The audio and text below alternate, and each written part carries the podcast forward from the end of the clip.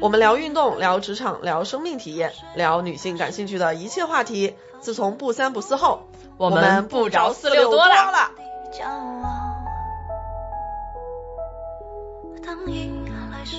好消息，好消息！不三不四电台开通听友群啦，欢迎大家加微信万能的仔进入听友群。如果你也有想要分享的话题，也欢迎加微信联系我。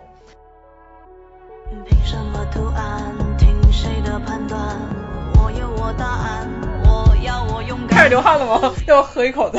你七十岁的时候会是什么样？七十岁的莱美教练，对不对？我现在来不及干的事儿，我七十岁攒着干也能干。一个明亮如昼的黑夜，银河就静静的在那儿，你知道它在那儿。画一画二零二三年的自己，半夜问自己说：“你到底是谁呀？” 既然人生注定是短暂的，你为什么要活这一生？你希望自己离世的时候是什么场景？八个男模打 BP，八个男模打 BC，怎么样？要年轻的，不要我们同年龄段。死亡没有什么。值得惧怕的死亡是解脱，死亡是一个简单的回答一切问题的方式。我觉得真正应该去惧怕的是，我如何在知道人的一生将经历这么多起起落落的时候，我仍然用最勇敢的心、最蓬勃的精神去面对每一个日出和日落。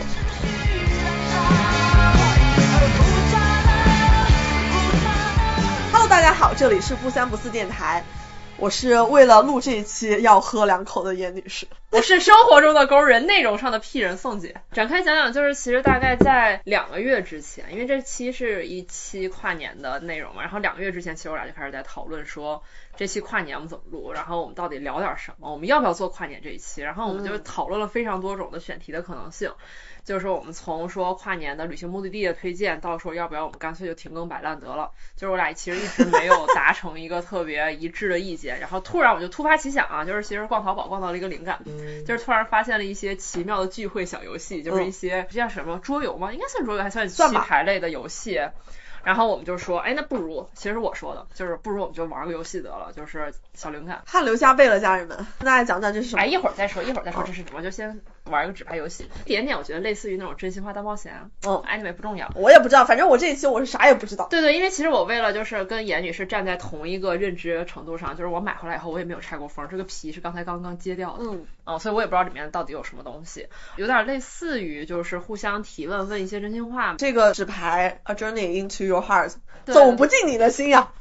啊什么什么走不进？怎么就走不进了？说不定你喝两口就走进去了。对，因为因为为什么突然想做这个形式？因为其实我们都是大学同学嘛，然后我们基本上从大学的时候就经常会一起相约在学校西门小酒馆，或者在宿舍楼的楼道里面一起聊人生、聊梦想，经常一聊聊到半夜。然后就突然想起，就是要不要找一找当年年轻时候的感觉，然后说用一套牌来打开你的内心心灵。然后我就是一拍即合，我就是连忽悠带坑蒙拐骗，然后严女士反正同意了。然后我就是本来特别兴奋，我说，哎呀，我们终终于有一期不用大纲的内容了，然后严女士就威胁我说，如果真的没有大纲，她就让我做后期。所以我没有威胁啊，我就真心实意啊。如果你要是真的就是没有大纲，没关系的。如果你做后期，我真的可以没关系的。所以我当时就打开电脑写了一份大纲出来。其实我现在一直瞄的就是我大纲。所以不要看严女士是生活上的屁人，她在内容上非常的严谨。要不是有这份严谨，我们这期内容一定会飞掉。如果我们这期内容还是飞掉了，是她喝多了。这个酒的度数是酒花十八，酒精度是七点七，我特意挑了一个双倍干头。好的好的，度数得上来。来来，那我们既然已经说到这个游戏了，那我们先来介绍一下我们今天的道具吧。因为其实我本来想说我们买两套牌，我们要不要选一套来说，就是只选一套玩。但我想说，就是既然两套都买了，那就用一下。然后两套的一套套来，这一套其实就还就是我为什么买它呢？因为我其实最开始买的是这一套牌，然后但这一套后来长得巨好看，说就是买两个也无所谓，多一个选择，人生永远是无数的可能性，对吧？介绍呢是这是一段了解别人的旅程，也许是了解自己的旅程，真的就设计特别好看。这文案啊，对，就是百万文案了。你看每一张牌用心交谈，都是一段走入心灵的旅程。这一套呢，其实一共是五十五张牌，也就是有五十五个问题。我们决定跟另外那一套牌混着，我们俩互相抽牌。互相提问，哎，他还有一个小建议，他说玩游戏的小建议，说希望敞开分享，不要过多思考，请务必不要散播其他人的分享内容。啊，这我们甚至录了下来。就是别人分享的时候，请尽量仔细聆听。如果需要的时候，请给予勇敢敞开者一个拥抱。不分输赢，无时间限制，彼此尊重。这是勇敢者的游戏啊！天呐，我想说里面到底有什么样的问题？真的汗流浃背了哟！哦天呐天呐！哎，来来，我们来拆一下另外一套。另外一套牌的名字叫做“今天过得很值得”。它的介绍其实有一段很小的标语介绍，他说不设防的深度交流，哎，这就是我的目的，就是没有大纲的意思，就是不设防，能让对方看见更真实的你，增进理解和信任，甚至让你自己也更懂自己。现在深度交流的钥匙已在你的手里。这一套卡片应该是涵盖了三十二个问题，然后抽取一张卡片，自然迅速的开始深层次的话题，与伙伴们建立更紧密的人际关系吧。他是这么说的。哎，这个地方很想说一句啊，如果我们有听众朋友有玩过这个游戏的，也可以来我们的评论区和我们交流一下你们的感想，或者是你们印象深刻的一些故事。对，而且而且我我我我在玩之前，我觉得这个形式还挺适合，就是这种好朋友之间的一些酒后。环节，你的酒呢？哦，你先开车。我开车开，今天开车，今天开喝不了酒，喝不了酒。但你这个酒量吧。哎呀，我用喝吗？咱这个嗨车嗨的程度。这样，我我定了一个小规则，就是咱们首先先定一下首发阵容，石头剪子布，然后谁赢了谁首发，谁先开始。嗯。轮流抽牌，先开始的人，比如说我先开始的话，我先抽牌，抽到牌以后呢，读出牌上的问题，然后对方先回答，对方回答完以后自己再回答。哦。嗯，然后双方都回答完以后，觉得有意思的话，可以展开讨论。好的。然后呢，每个人可以有两次换牌的机会，比如说抽到一个不喜欢的问题，或者你觉得这个问题不够深度，我们有两次机会重抽一次。来，蔡丁和先，你看我说我赢我就赢，那我先抽了啊，来大声读出来，什么会激发你的怒气？抽出来的牌放一起啊，出来。如果说是最近的话，一定是狗不听话的时候，比如它现在正在叫，它无法离开我独处的时候。我其实我最近就是什么会触发我的怒气，就是干活磨磨唧唧，然后做文档做表格没有统一字体字号。这不是最，这不是最近吧？是一直啊，可能最近年终总结比较多吧，就是看文档看的更多。哦，对对对对，懂了懂了。嗯，轮到你了。回想一个你在生命中感到平静的时刻，它是怎样的？哦，我跟你讲，我用第一反应，第一用直觉回答你。在我最近踩缝纫机的时候，我最近人生有一个新的爱好，就是踩缝纫机做衣服，然后给狗做衣服，因为我还水平到不了给人做衣服。我觉得缝纫这件事情，就是可能跟我之前喜欢射箭是有点类似，就是它需要你高度集中注意力，你一点号都不能留。我曾经我真的就有一次溜号，然后把我指甲给戳，就是那个针直接戳了下来，就直接指甲，因为因为我做美甲它会比较厚嘛，所以就没有伤到肉，但是整个指甲和美甲层就削了一下下去，所以它是需要你高度集中注意力的一个爱好吧，一个项目。然后所以就是你在。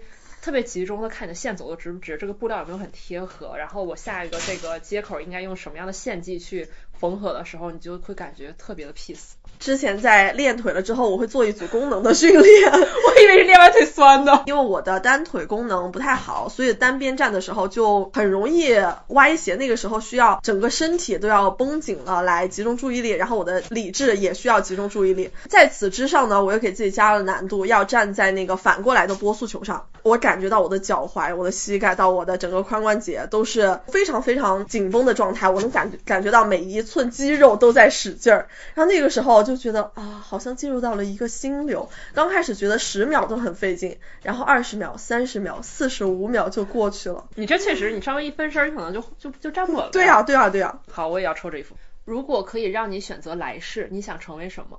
第一反应是兔子。为什么？我不知道哎，就是一个第一反应的。我觉得我会想要成为一个动物，但是那个时候应该是猫和兔子之间。你有意识到你养的这条狗是用来抓兔子的，对吧？那那那那那嗯。为什么是兔子？不是你之前就想过这个问题吗？我没有想过，我就是第一反应，可能是很享受那种能在草原上全速奔跑的那种感觉吧。就因为我的第一反应其实是我想成为被我养的动物，但后来意识到这个问题有个 bug，就是我都投胎了，我就没有我了。嗯。然后我就想说，那让我选择来生，我想成为什么？第二反应就是我不想成为一个植物，我想成为一个在，我想在一个风水好的，就是那种背山面水的地方 做一个植物。好像可能做动物做腻了，然后我觉得做植物蛮好的，还想做一个植物，靠光合作用，就是每天看看，就是感受背后的山，然后看看眼前的水。哦，你看吧，这个第一反应其实很有意思的。你看我的第一反应就是，可能就是暗自里觉得就是，嗯，我养东西蛮好的。来吧，轮到你了。你七十岁的时候会是什么样的？我曾经想过的是，可能我在六十岁的时候就会死。为什么是觉得可能在六十岁的时候身体状况就已经在非常非常和年轻的时候肯定有非常非常大的差别了嘛？我不想在六十多岁的时候过一个没有尊严的生活，就是身体机能急速的下滑，然后也有可能那个时候还是单身，可能也没有什么朋友之类的吧。但是最近健身了以后，发现也许我能活到七十岁，会变成一个还能够去攀岩、还能够健身的一个老太太。七十岁的莱美教练，对不对？Yes。因为我其实最近真的在想这个问题，因为我其实前几年的心态就是我很怕想到我老年以后的生活，因为首先我跟言语是有一点前置的这个前提假设有点像，就是我也没有很抱希望说我在六七十岁的时候有一个人无畏付出的照顾我陪伴我，我我设想的可能就是很有可能就是我是一个人老去。然后我前几年其实这个想法让我很害怕，每每想起我是一个孤身的七十岁老人这件事情的时候，会让我觉得恐惧，就是有点像一个噩梦一样，就是你不敢去想那件事情，有点像伏地魔的名字。最近这两个星期吧，真的是很新鲜的一个念头，就是当我想起那个场景的时候，我突然不害怕了。我觉得有可能是因为最近蓬勃发展的一些兴趣爱好，然后而且我最近发展的一些兴趣爱好是你不受年龄所所限，对，就是你七十岁踩。缝纫机这件事儿就是太合理了，甚至就是合理到就是当今社会的发展阶段，你会变成一个匠人。对，就是没有人能 challenge 你这个问题。嗯，就是你说你七十岁还做蓝美教练，就是现在可能好多人就会杠嘛，就是说，那你这个身体怎么样？不啊，我就我就会想告诉他，就是想做一个很酷的，是一个身体很好的怎么到七十岁踩缝纫机不酷吗？不不不，就是那个时候就愿意杠。好的，对，然后就是。我我觉得真的是有一些突然的兴趣爱好以后，就是突然觉得好像老了这件事情不可怕，因为一方面就是我不是最近搬回家住嘛，然后我妈妈马上就六就马上就六十岁，我就有问她这个问题，我说。你害怕吗？你你你这个到这个年纪你是什么心情啊？然后他就跟我说他没感觉，他说你说他说他就说你说我哥哥我年轻的时候这个岁数就老太太了，就是你上公交车别人给你让座，对，但是他自己真的到这个年纪的时候，他跟我讲说他没有什么感知，他该逛街逛街，该玩玩，该在家拼乐高拼乐高，该去迪士尼也去迪士尼，所以我觉得就这两件事综合让我突然觉得这件事情不可怕。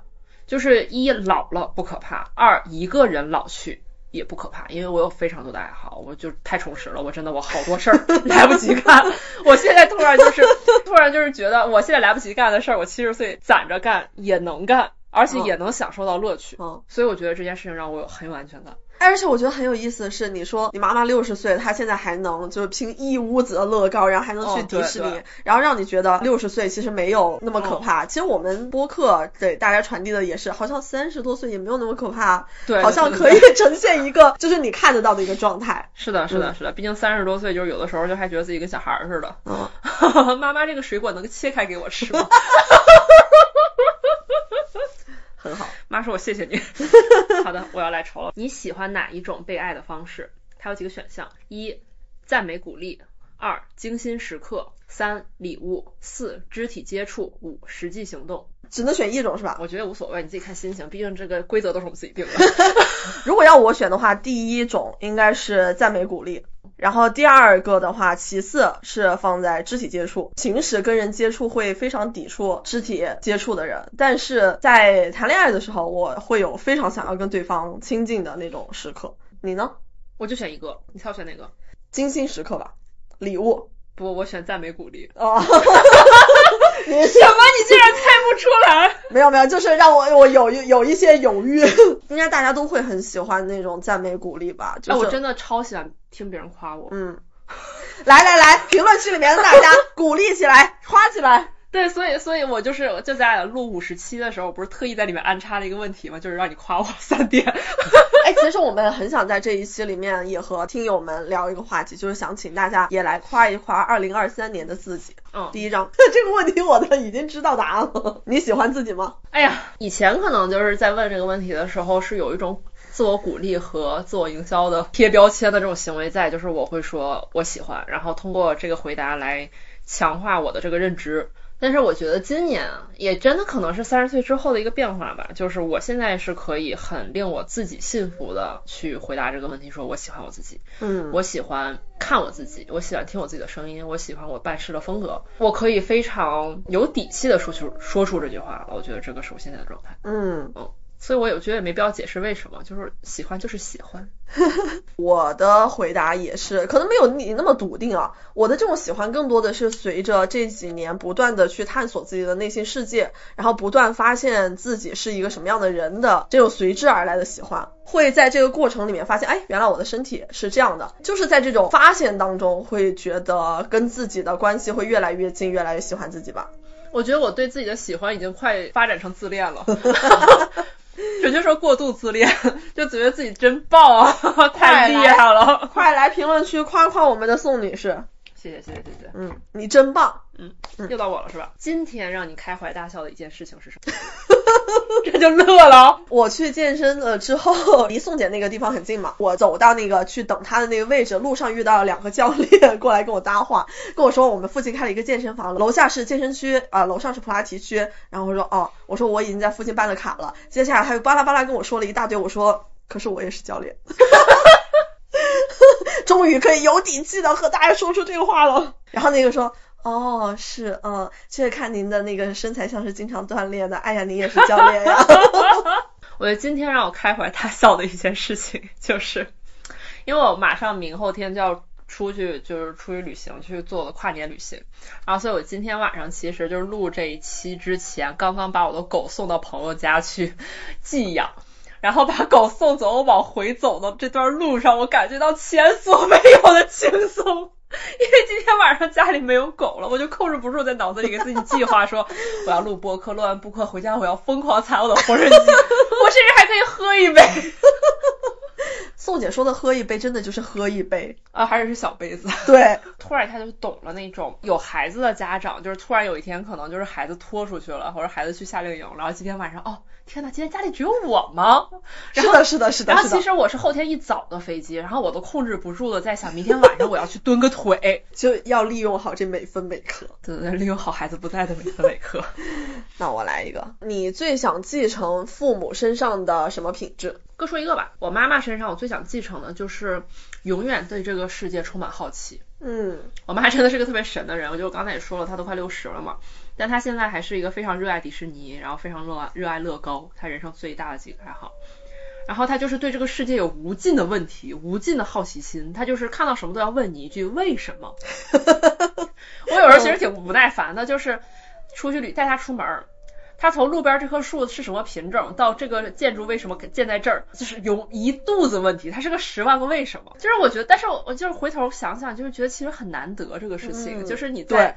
快六十岁的年纪，你还能对这个世界有这么多好奇，你想知道这么多事情，我觉得这件事情其实是我特别希望我在那个年纪也可以拥有的特质。而且我觉得敢于发问也是一种勇气啊。但我觉得他没有那么在意答案，他就是问就问了，就是你告不告诉他，就他主要看你个态度，并不是看你答没答上来。好的。然后就是我爸呢，说好听叫幽默，说不好听叫跑火车。就我前面不也说了，我妈就是对这世界充满好奇，我爸呢就是完美的互补，他擅长跑火车。我举个例子啊，就有一年，就是我带着我爸我妈去东欧玩。我妈就指着人家城市里那条河问说：“哎，这是什么河呀？这个河是从哪儿来流出来的？流向什么地方？大概率不就不是莱茵河，就是什么什么河？就那几条河，反正差不多。”我爸当时特别严肃的背着手站在河边说：“源自西藏，汇入长江。”就他特别严肃，你知道，当时我一瞬间我都在脑子里开始画地图，你说这么走是什么个走法？然后懵的我一下。哎，好不对，所以我觉得这个特质就是挺厉害的，我特别想继承一下。我特别想继承我妈的一个特质，就是韧劲儿。她是一个，就是不管在任何事情天塌下来的时候，她都在想，我们先把这个天给扛住了。再说之后的事情，就是有几次我和我爸都做过手术嘛，印象中的我妈就永远都是那种，就钱不够，人不够，那请假，有什么事情先把这个问题给解决了，你永远看不到她那个慌乱的样子。轮我了是吧？哇，这个问题好深哦。既然人生注定是短暂的，你为什么要活这一生？好有趣的问题哦。我以前其实是很拒绝思考说人活着的意义是什么的，这个问题你，我觉得可能终其一生你都很难找到答案吧。但是这个寻找答案的过程本身就是意义。我是一个还挺逗的小孩，我觉得我从小我很早开始思考这个问题。我在可能二十八九岁之前是没有想这个问题的。我大概从我记事儿的时候，我就在思考说，我人为什么要活着？然后我那个时候比你极端多了，我当时笃定说人活到三十岁就够了。超高，我已经是是这个 stretch 够了。现在，我之前其实给自己一直就是无法解答的一个问题，就是我可能前二十几年一直对于这个问题的回答，或者是对于这个问题质疑吧，就是说我好不容易投胎为人，那我为什么要痛苦辛苦的度过这一生呢？我是无法理解，所以我很多年我的微信的那个个人签名都是享乐主，我觉得就是人活下来。或者是我投胎为人了，我就应该享受，我去享乐，我觉得这才是我生活的意义。这是我前很多很多年都在去认定的一个，我觉得我可以接受的一个结果，一个结论吧。然后直到我有一个朋友，就是想跟我分享一些他的人生经验吧，然后说了一些想要点醒我的话。然后他所说的呢，就是如果你一直在吃糖。你其实很难觉得它甜，但如果你一直吃盐、吃苦、吃酸、吃辣，偶尔吃一点糖的话，你会觉得它好甜好甜啊。然后我当时就是有一种，就是觉得你为了讲道理而讲道理，我觉得就是那我还是无法接受，就是我的人生终其一生都是在辛辛苦苦的，偶尔尝那么一点甜。但是后就是你很难讲这个事情什么时候你突然就是明白了。或者是你突然觉得好像他说的是在理的，我觉得可能真的是这几年吧，逐渐明白，就是说人生就是由非常复杂的体验构成的，嗯，这些所有的体验不一定都是让你及时的收获到快乐与满足，它可能是有些东西为了让你成长，有些东西是为了让你学会一些道理。有些东西的这些体验不一定都是让你快乐的，它有可能是让你痛苦的，也有可能是让你成长的。反正它很复杂，但是这些所有的复杂的一面，所有这些复杂的体验，才构成了你人生的本质。我觉得就是之前我，因为我不是这这两年也特别喜欢玄学嘛，然后我看到一个很打动我的一个话题，就是因为我很喜欢看动物修仙的这些相关的话题，然后他们就会说，其实为什么很多修仙的动物。也或者说，就是准确说，很多动物特别看不得人不好好的过自己的一生。嗯，就是因为其实对于动物来说，它想修成人形是很难的一件事情，它可能要几百年、上千年的功力，它才能修成一个人。但你们现在这些行走在世界上的人，你已经投胎，已经是一个人了，但你又没有好好对待你所获得的这样的珍贵的一生，所以动物其实会非常生气。然后我觉得当时其实很打动我，就是你觉得我。投胎做人了，我就好骄傲。我觉得我就要享乐，我就是要就躺平，我就是什么都不想付出。我觉得就这样了。就是这好像其实就是对于很多其他的生物来说，就是挺不公平的。因为所有生物都在这个世界上很努力的去活着，而且你同时也去否定了很多其他事情的价值，这样你的人生就会变得很单一，很没有滋味。所以我觉得真的是基于很多这些不同的。听到别人说的话，自己经历的事以后，我这两年才逐渐形成一种认知，就是我为什么要活一生？就是我想看很多的世界，我想看这个天是什么样子，我想看海是什么样子，我想看山是什么样子，我也想去听很多人的故事，我想知道不同的人是如何，我想知道别人是怎么回答这个问题。这很多很多事情，我想去了解，想去体验，所以我觉得一生才会变得那么短，因为我时间不够去做这些东西。但是也会与此同时，我会觉得一生是那么充实，我可以做这些事情。而且其实正是因为有这么短，你才会觉得每一件事情你要去做，它都变得那么的珍贵。对啊，你看我每天急急巴巴的，只有两个小时才缝纫机。每天跟上班一样。我们的人生到底是一个什么样的意义？就我们可能需要承认的一件事情，就是我们可能人生就是无意义。那当你接受了这个事实了之后，你其实就有了更大的空间去塑造你自己，成为一个你想成为的人。你塑造的这个过程，可能就是它的意义。来吧，哇哦，你觉得自己是一个真实的人吗？真实的人，这道题其实有点难，对我来说，我很难回答。我是个真实存在的人，这一点我，这个大家是要毋庸置疑啊，也不能毋你这事儿对我来说都不是毋庸置疑的，因为我有的。时候会质疑，就是说这个世界是一个一个游戏，我们只是某一个人游戏里的 NPC，有时候我也会经常就是世界了。对对对，我有时候也会开一些脑洞跟大家聊这种话题，就是所以说嘛，就是年轻的时候就是这个脑聊就是聊天能聊得多飞。你比如说你看那个《黑客帝国》，你就是一段代码，就是只是你插了一个脑机里面，你所看到的这一切都是那些代码给你呈现的东西，你真实的自己其实躺在那个椅子上，后面插了一根管子。但是你当你真真的拔了那个管以后，你也没有办法说服自己说。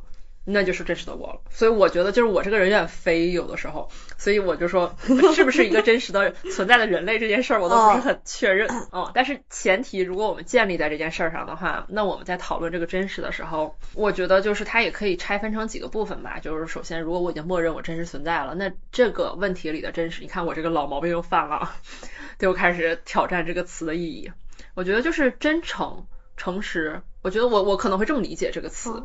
但我其实一直对外的宣称，就是我从来没有用真诚这个词来形容我自己。嗯，我首先也不觉得自己是个真诚的人。作为一个 INFJ，最近学了一些 MBTI 的知识，大家都知道 INFJ 是最擅长的一件事呢，就是多种人格的扮演。就是是个多层馅饼，你每一层掀开，发现里面还有一层皮。因为这个事情有两点，其实会让 INFJ 很困扰，就是让我我很困扰。就是一，你不是一个真诚的人，这件事情本身就是你对别人很难去说实话，你很难去表示现真实的自我，你总是控制不住的在迎合他们的喜好，你控制不住的在脑子里分析策略，说我以怎样的口吻，我扮演怎样的形象跟你去沟通是最舒服的，或者最有利的。我会控制不住的做这件事情，然后第二点让我非常困扰，就是更困扰的一个层面呢，就是当我经常处于这个状态的时候，在我和自己独处的时候，我都控制不住的会去戴上一个面具，我不知道真实的自我长什么样子。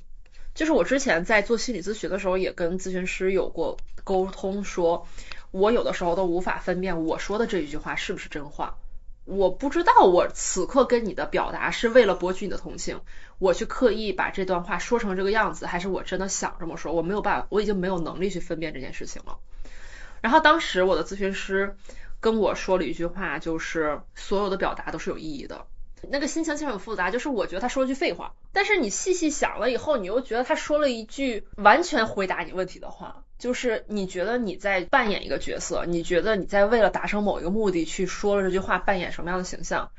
但这个就是你想做的事情，你想去获得的结果，它 fulfill 了你的需求，那它就是有意义的呀。所以我觉得有的时候也没必要跟自己太过不去这点。所以我有的时候就是说我我现在就是也就是也很坦然啊，就是我在此刻是真诚的，就是我不是一个真诚的人，但我也没有刻意在骗人。我们 INFJ 就是这个样子。来吧，INFP 发言。嗯，对，这是真诚的代言人。对我们，我们 俩最大的矛盾就是真诚和不真诚。对，对外的标签就是真诚。哦，我其实自诩一直是一个真实的，我想给大家看到一个真实的自己，我也不担心说你看到了真实的我以后不喜欢我。但是后来给我的一个认知在于说。百分之百的真诚真实，你其实会让人感到害怕和恐惧。当你把你的全部自我暴露在别人面前的时候，其实你是做了一个非常没有边界感的行为。得到了这一个认知了之后，我也会觉得，可能真诚也是需要有限度的。对你也好，对你身边的人也好，大家就是逐渐的去拉近距离，才才会有新鲜感嘛。对。哎，但我今天还看到了一个说法，就是他用课题分离去解释这件事情，就是你怎么做。是你的课题，对方听到这件事情该如何去理解，做什么态度是他的事情。哎，但我们 INFP 是真的没有办法，就是就是无法不顾他人的感受。对，就是但是就是你可以，你看我们，我们这这何止是不顾别人感受，我们这是顾太多，都忘了自己在哪儿。你就有有的时候你问我说，你你就说你不要假装，你不用刻意迎合我，你不用太照顾我的情绪，你有什么真实的想法你说出来吧。就经常会有人跟我说这句话。我每每听到这句话的时候，其实我也挺难受的，就是我说不出来，或者我懂我懂，不知道半夜问自己说你到底是谁呀？然后这个声音在一个空荡的山谷里传传传传传传传传传到最后就是谁呀？没人接这句话了哈，就其实也还挺痛苦的这个事情。嗯，但我自己先看开了，就痛苦就痛苦吧，无所谓，就我也不纠结了。再来一个好看的。哦，你欣赏的人普遍有什么特征？真诚吗？这应该是第一个标签吧。第二个其实是刚才说的我妈身上的特点，就是韧劲儿。第三个就是呃理想主义，就是明明知道可能改变不了这个世界，还要去做。然后还有一个特点就是行动力强、执行力强，比如宋姐呀。哦，我以为你前面都在说我。但你知道真诚不是你对吧？对对对，我后边中中段中段，哎，中后段，对的，对。嗯，但执行力强，你是是你在我这最强的标签。嗯，我确实挺强的。嗯，我欣赏的人普遍有什么特征？我欣赏的人个高头小肩宽腰细 腿长。然后刚才说的是比较那个浅显的外表，哎，外表也不浅显，对我来说深刻的很。嗯，作为一个精神层面的，如果这么说的话，或者是说那个办事风格的话，我特别喜欢雷厉风行的人。嗯，就干净利落，干什么事儿都干净利落，说话也利索，然后办事儿呢也利索。然后这里面可能就是一个柔和吧，比如说就可能是夹柔了，这个人行动力强，然后这个人逻辑清晰。然后这个人是呃比较果断，遇事不犹豫，就是那种到路口到底左转还是右转，不会趴在路口等。我比较喜欢这种特质。嗯嗯，那来换一个这边的牌吧。哇哦，你和你最好的朋友之间有什么难忘的故事？哇，我觉得这个问题有坑。对啊，谁是你最好的朋友？对啊，我自己。了不起，呃，学习了，抄答案，抄作业了。哎呦，这这这这这问题有点难啊！既然坐在这个屋里，除了我就是严姐，那今天我最好的朋友就是严姐。听了这期节目的他的好朋友们，请大家在评论区里面大声说出来。那我这个故事可以讲吗？你猜猜我要讲哪个故事？汗流浃背的家人们。就是大家可能想不到，就是现在这个每天特别嘻哈装扮、特别运动装扮，然后然后男驾风的严姐，在我们刚认识的时候不长这样。来了来了来了，开始流汗了吗？要喝一口的。大一其实就见过，然后大二算认识。那个时候我们的严姐，那时候在真的是严姐，大波浪，黑头发，大波浪，大耳坠子，包臀一步裙儿，高跟鞋，哇，每天这个犀利的这个精英女性形象。那是谁呀？我看照片时候有点恍惚。那是谁呀？关键你那个大波浪，那谁受得了啊？哎啊！但那个时候跟现在比还蛮纤弱的那个身材。那会儿是细狗。对对对，那时候好纤弱呀。但是他那时候就是负责学校的那个。又来了。那叫什么新闻部是吗？就是会在学校里报一些学生新闻，然后采编、拍照相关的一些事情。然后当时他们组里就有个小男孩是负责拍照的，就是类似于摄影记者吧。与此同时，我在干什么呢？我在学校里做社团。然后我做的社团是干嘛的呢？我做摄影社。我当时就是负责吸纳学校里的这种新鲜血液，就是摄影的这个有爱好的、有能力的，然后和有设备的人。然后在那个时候，其实作为刚进大学一两年的这些学生，其实愿意拍照的。然后或者有相机的人其实很少，所以其实摄影社的纳新其实还挺难的，所以我就经常在路上看到谁爱拍照或者谁拿相机，我就会上去问一句，哎，同学您好，您对摄影社感兴趣吗？听听这是挨人吗？都是当年逼出来的，我跟你讲，现在这些话条口条，我都是当年做社团逼出来的，太牛逼了。嗯，我当年刚做社团的时候，我就是跟人说话就是嘴抖，就是能看见的抖。然后当时他们组就有一个小男孩，就是他们组的摄影记者，就是啊报个单反，那那时候索尼，对，那时候用单反的。人能有几个要签学校？那我真的就是盯了好久。我上去我就问说：“同学你好，请问您对摄影社感兴趣吗？”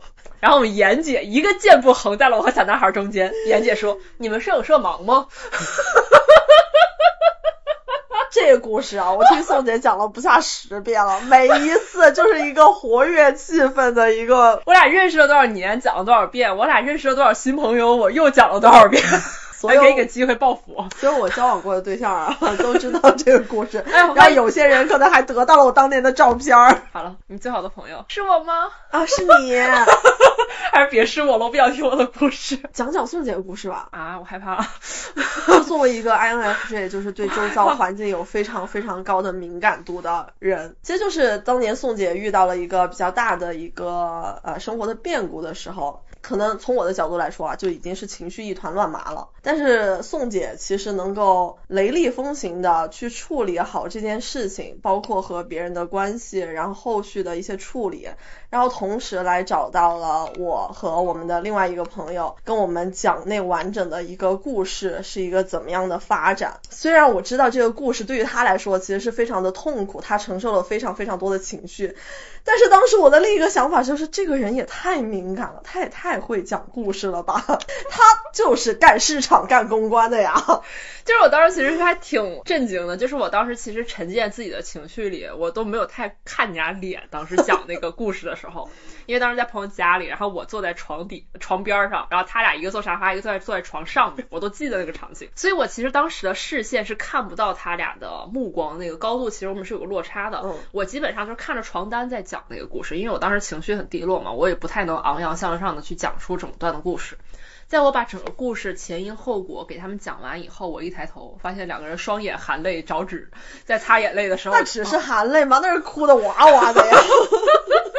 所以我当时一瞬间就，嗯，我这么厉害呢？故事讲这么棒啊！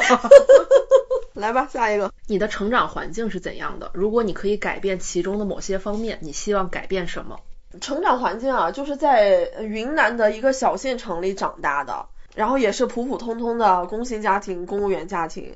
可能成长了以后，我会觉得，如果我的家庭有一些某一些这样的因素、那样的因素可以改变的话，也许会更好。但是当这个问题摆在我面前的时候，说句俗一点的话，就是一切都是最好的安排。我没有任何想改变的。我的成长环境，因为我从小其实，在平原嘛，但是我其实从小也是在厂子里面长大的，就是你从出生开始到你上。幼儿园、小学、初中都是同一群小孩儿，然后你走在街上碰到的人，基本互相全都认识。我是在这样一个环境里长大的。我妈妈算是那个年代就很卷的家长，就是很小就会送我去学各种各样的课外班儿，所以其实我从很小的年纪就很忙。就包括我听朋友、同事聊天说，他们家孩子跟自己玩儿啊，或者是出去玩泥巴，跟小朋友出去疯跑，我会说我童年没有这样的记忆，我所有的业余时间都在补课。我在练琴，我在学一些赶一些课外班路上，我所有的业余时间都在做这些事情，所以我。之前你要如果问十几岁的自我的话，我可能会觉得说，我希望我的童年有更多的自由空间，我想出去玩儿，我希望我的妈妈能更温柔一点，因为我妈其实还蛮强势的。你听嘛，这么小就会去上这么多课外班，就小孩哪有愿意的，所以基本都是她就是特别风里来雨里去的，就是带我去干这些事情。你要如果问十几岁的我，我可能会这么回答，但是我觉得当你。都不用到三十几岁，我其实到二十几岁的时候，我就已经想说，我就跟这点可能跟严女士很像，就是可能为什么我俩会成为朋友，以及我俩为什么会做这个播客，就是我觉得就是因为这些事情才成就了现在的我。而我又对自己现在的状态很满意，所以我觉得你回到过去改变任何一点，我可能都不是现在这个样子了，就是或者说我就不是现在这个样子，我也无法确定说一定会比现在好到什么地步。你要一定说改点什么，觉得可能我自己悄悄换一下这个问题吧，就是如果我一定想告诉我小时候自己的一件事儿的话，我只想说一句话，就是我特别想跟小时候自己说，你其实一点都不胖。嗯，听有点想哭了。哦，就是这个事儿其实还挺包的，咱们就是有力的自己了，真的。对，因为其实我其实自己回头看我小时候照片的时候，我其实还挺惊讶的。我想，因为我从小被人说胖，嗯，就从小所有的同学、朋友，包括朋友的家长都说我胖，所以我就印象中自己很胖。但是我有的时候就是回到老家翻小时候的相册的时候，我就觉得觉得这小孩胖吗？为什么我小的时候所有人都说我胖啊？可能只是，我只能说就周围人太瘦了。但我我很难，我真的就是我后来百思不得其解这个事情，然后但小的时候就对这个事情很介意，就很没有自信。我很多很多很多年，这个自信一直是我很难迈过去的一个坎儿。所以我就觉得，就是如果真的真的有这么机会，我可以回去跟自己说一句什么话的话，我别的都不会说，我都不会告诉他北京房价会什么时候涨，什么时候跌。我只想告诉他一句话，就是你一点都不胖，你特别健康。真的非常希望处在青春期的，或者是任何年龄段吧，大家可能都会有这种外形上的、体重啊这些的困扰。其实大家真的有的时候就是被这些互联网的这种焦虑裹挟了。其实很多人放在生活中胖吗？哪胖了？对，或者是这些传统的认知嗯裹挟了吧？来吧，你的了。是酒上头还是我上头？我害怕了，突然缩手。你希望自己离世的时候是什么场景？因为我记得就是说唱新时代有一，他当时有个选题嘛，就是他们可以选不同主题，然后其中有一个题目就是当你还有三天就要去世了，然后你会说什么做什么。当时那几首歌我都特别喜欢。我其实我想象过非常多次这个场景，我都想好了遗言怎么写了，你知道吗？我是经常会想这件事情的人。我甚至前段时间刚刚 refresh 了一版。哦，我那一版的内容很简单，就是如果我要写遗书，去告诉我的朋友们说我的葬，我希望我葬礼长什么样子的话，我只会写一件事情，就是我希望愿意来我葬礼的朋友们，你们可以轮番去发言，你们的发言内容只要有一个内容就好了。我希望你们上去以后用尽全力去夸我。啊，我有点想哭，我真的好不想被人夸呀！我就说这个就是让人很上头这个问题。我真的，我是我真的，我不要留到那一刻，现在就夸好吗？我真的就是前两个星期还在想这个事情，就是因为我经常会想说，如果我我我去世了，或者我知道自己要要要要离开这个世界的话，我要跟这个世界说什么？就我每一个年龄段想说的事情都很不一样，我有的时候会带一些怨气，有的时候就是可能是。对这些个世界美好的祝愿，有的时候我只是想说给自己找块风水好的地方，不要把我火化，我想留个全尸。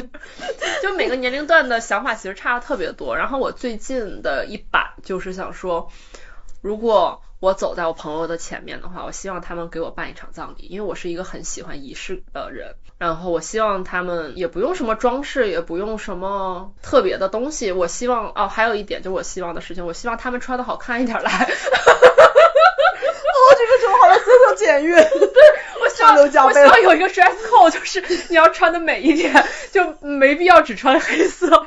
然后就大家穿的好看一点来我的葬礼，然后就是轮大家一定要一定要发言，就是你们发言内容就是夸我，往死了夸我。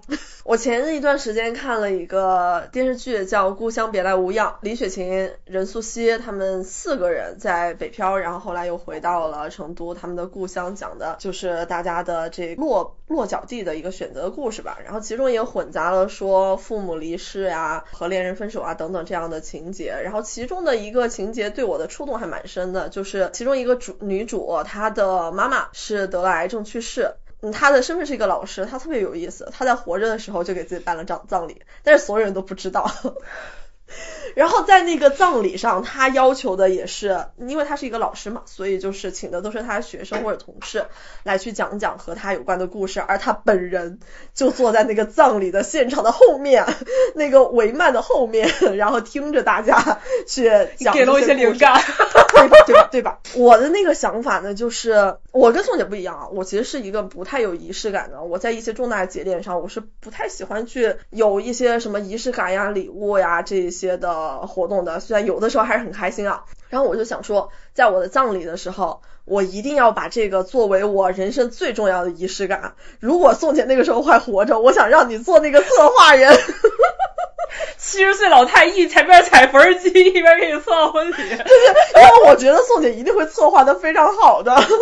然后我还希望在那个葬礼上是大家非常非常的开心，去讲和我相处的时候活着的一些故事。如果你们体力还允许的话，可以去打一些 BP、BC。就主持人也得打是吧？没关系，我们主打一个快乐。我的天呐，你这个策划方向已经有了，你就说你接不接吧？我接，我接，我接，我接，我给你找那个什么，呃，八个男模，我给你八个男模打 BP，八个男模打 BC，怎么样？可以。要年轻的，不要我们同年龄段的。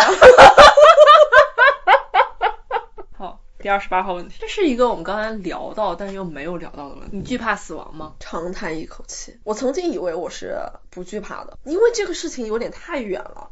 我觉得我要是平白无故，然后嗯，我也没有生病，然后也没有遭受意外的话，可能如果遭受意外更好啊，就是 一次就嘎了。所以我觉得这个事情可能是离我非常非常遥远的。而且我当我不是刚才也讲了嘛，我设想的是我在六十岁的时候主动选择结束我的生命，那我主动的选择应该就没有痛苦了吧？啊，六十岁啊，那我还有三十年就要策划了。这 二十九年不对，我现在三十二了，二十八。然后呢，后来是有一个朋友问我说，在你死的那死的时候，然后你的葬礼上，大家会怎么样去描述你？会会不会记得你？然后那个那个问题，当时就一下给我问懵了。我不敢想象大家会怎么样去记住我，怎么样去描述我，所以我更希望的是在活着的时候和我身边的这些人能够产生更多的连接。我们在我葬礼的时候，大家有故事可以讲。就搞内容的人真的是 了不起哦！对对对对对，我觉得就是首先我是不惧怕死亡了，我甚至觉得死亡是很轻松的一件事情。我觉得对比死亡来说，活下去才是值得惧怕的事情。呃，就是没文化的人在做名言引用的时候呢，我们用的都是不是名著，我们引用的都是动漫，甚至我要引引用一句漫改。就是在有一部呃改编的那个呃小丑蝙蝠侠的故事里面，然后小丑和小丑女的对话，因为就是里面不是营造的就是小丑女是那种变态的心情，就是大加引号的爱着小丑嘛。然后小丑在那个电影里面就是让他去证明他对他的心，然后他第一个给出的证明方法就是说你愿意为我去死吗？然后他说完以后自己就犹豫了一下，说不不不，这太简单了。然后他就问小丑女说：“你愿意为我活着吗？”就是没文化的人做这样的引用，但也表达了没文化人想说的事情。就是我觉得死亡没有什么值得惧怕的，死亡是解脱，死亡是一个简单的回答一切问题的方式，它是一个非常简化的版本。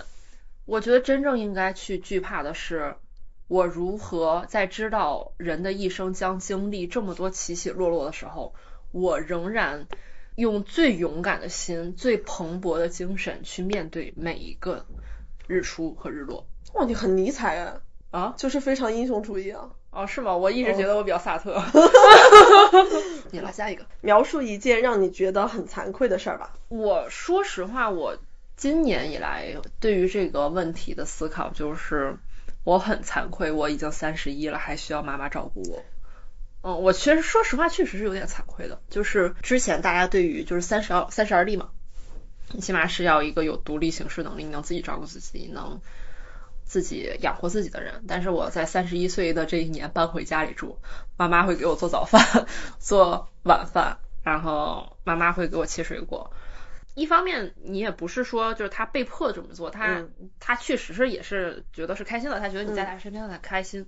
但是我确实也很惭愧，就是在这样的年纪里，其实有的人可能成立家庭了，有的人可能虽然也是一个人，但起码他可能去独立的负担自己的生活，也能给爸爸妈妈去赚生活费。然后有些人可能会已经开始为爸妈的生活去操心，去操，去已经成为家里的顶梁柱了。但我现在还是一个被他们照顾的小女儿。我其实会有点惭愧，其实我是真的，但其实你也给了他们那种就是被需要的感觉嘛。你说是这么说吧，如果这点都没给的话，我真的是在家里过不下去了。我也会有点像吧，前两天我爸妈。给我打电话，他们非常着急，他们觉得我这个工作就一辈子给人打工，对吧？也不稳定，所以他们在他们的观念里面呢，就找一个铁饭碗，比如说公务员，哎，编制，那其实就是最好的。所以呢，他们就一直帮我张罗，然后让我去考军队编制，让我去考公务员。他们的意思就是，我们已经这个年纪了，我能照顾到你到几十？然后，所以惭愧的就在于这个时候还要让他们操心。我快乐的问题。我不能气了是吧？为什么想气呢？因为这个问题叫做哪本书对你影响最大？但是众所周知啊，听众不知道，言语知道，我不看书，这就比较好听的话叫阅读障碍，就是我看不进去字儿，我看字儿就是感觉字儿会跳舞。哎，那我可以回答一下这个问题，那你回答吧。可是《厌女》吧，《厌女》这本书，就是以前觉得不太合理的一些现象，给了我一个解释。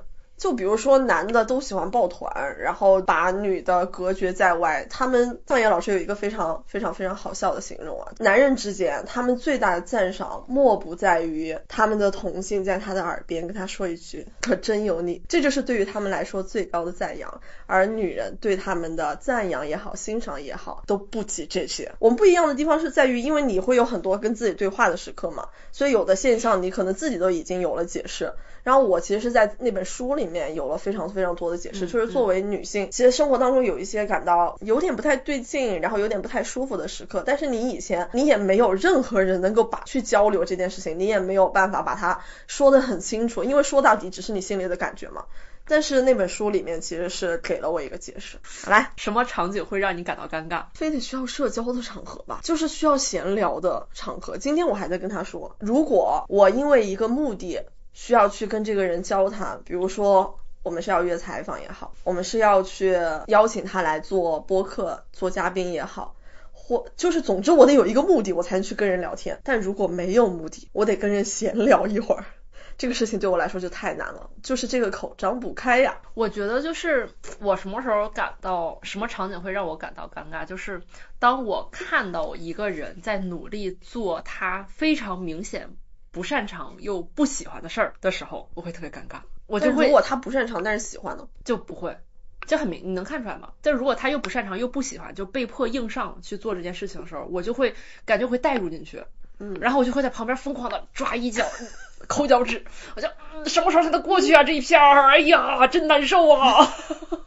反正我就是，因为我觉得如果你只是不擅长，但你特别喜欢，你也能感觉到它有多少是有点享受在里面。但如果他又不擅长又不喜欢，但是被迫必须得做的时候，嗯他也痛苦，我也痛苦。那我来抽，你是会主动寻求帮助的人吗？我现在是，我现在就是特别，我我现在就是觉得做一个伸手党挺好的，嗯，因为我我以前不太是，我以前就是那种，呃，这个事儿如果我能自己解决，我一定自己干，因为我觉得一是不求人，二是我更相信自己干的水平，就是你会有一点这种想法在里面。然后我现在就是会觉得人是个社会动物，首先，二呢就是团队的力量。